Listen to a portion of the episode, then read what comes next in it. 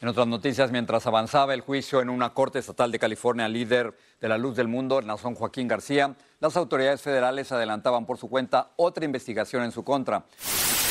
La Iglesia de la Luz del Mundo, con sede en Guadalajara, Jalisco, celebró en agosto por segundo año consecutivo su ceremonia conocida como Santa Cena. Testimonios desgarradores se escucharon durante la audiencia de sentencia de Nazón Joaquín García, líder de la Luz del Mundo, en la Corte Superior de Los Ángeles.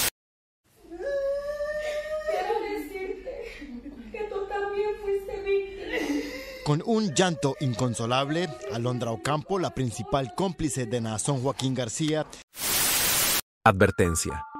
El siguiente podcast contiene lenguaje inapropiado que no puede ser escuchado por menores de 16 años sin la supervisión de sus padres.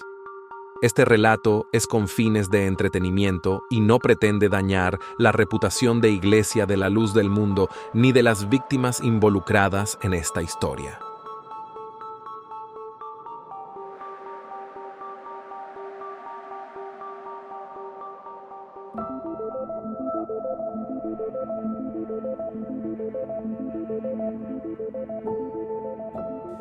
Detrás del velo, sobreviviendo a la iglesia de la luz del mundo.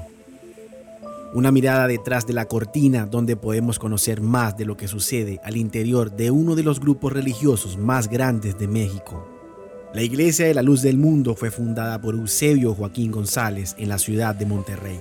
A los 20 años fue rápidamente que comenzó a crecer en todo México, sumándose a una gran cantidad de seguidores que consideraban a Eusebio como un enviado de Dios y una especie de santo al que había que seguir, obedecer y servir.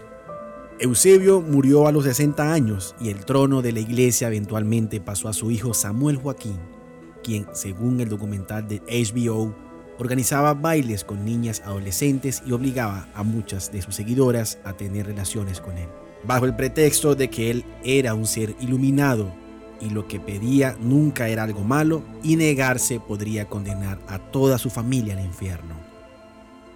Detrás de la oscuridad presentan testimonios de algunas mujeres que fueron parte de la iglesia durante años y ellas mencionaban que sus propios familiares les indicaban que debían cumplir con lo que el líder les pedía, ya que esta era la única forma de asegurar su salvación Samuel Joaquín estaba casado y tuvo varios hijos que, según este documental, eran tratados como príncipes o figuras de la realeza y que eran todavía más problemáticos que él. Uno de los hijos de Samuel Joaquín es Nazón Joaquín, que era el heredero y la persona que se pensaba que tomaría el lugar de su padre con el tiempo. Pero, ¿quién es Nazón Joaquín? García nació el 7 de mayo de 1969 en Guadalajara, México, según la página web oficial de la Iglesia de la Luz del Mundo. Este es el presidente internacional de la Iglesia. Está casado desde 1992 y tiene tres hijos. García comenzó como líder juvenil de la iglesia en Guadalajara cuando tenía apenas 14 años. En ese periodo fue enviado como misionero en España y Portugal, naciones donde apenas la obra evangelista se iniciaba. García trabajó como ministro en varias partes de Estados Unidos. En 1994 se convirtió en diácono y en el 2000 en pastor. Según el fiscal Becerra, el líder espiritual junto a otros acusados presuntamente obligaba a sus víctimas a tener relaciones bajo su posición del apóstol. En 2014, García pasó a ser el apóstol tras la muerte de su padre, Samuel Joaquín Flores.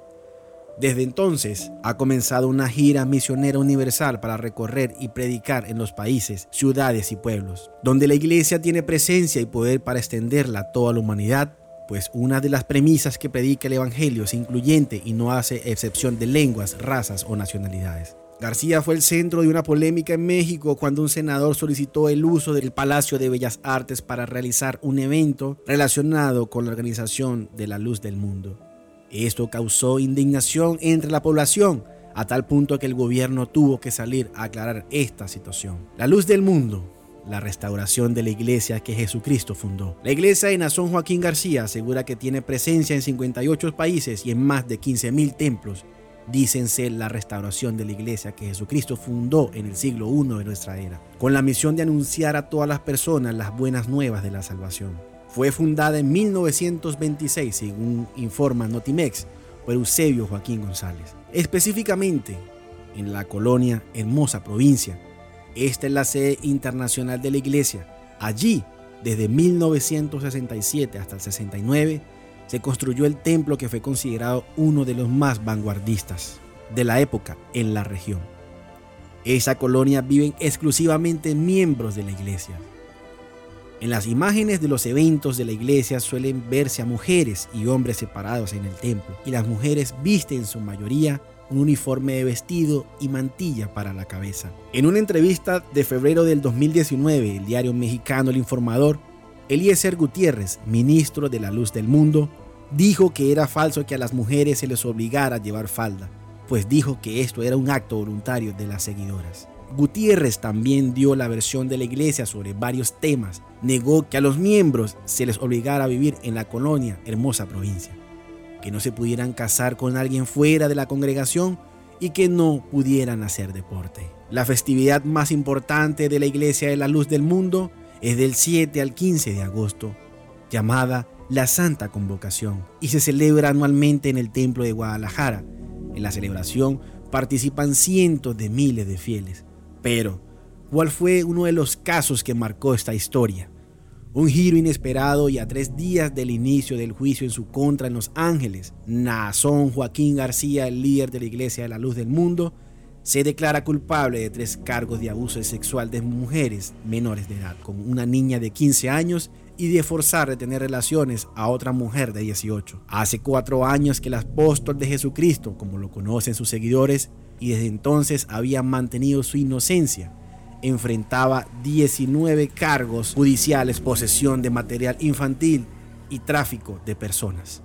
El juicio en contra de él debió comenzar en el 2020, pero la pandemia del coronavirus y en varias estrategias de su defensa retrasaron el inicio de este, que se había fijado que era definitivamente para el 6 de junio.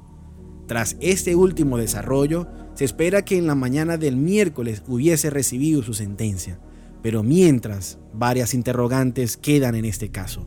¿Qué tan ciertas serían estas declaraciones? ¿Cuántas víctimas pasaron por esto y nunca denunciaron? ¿Por qué grandes religiosos están envueltos en casos como estos?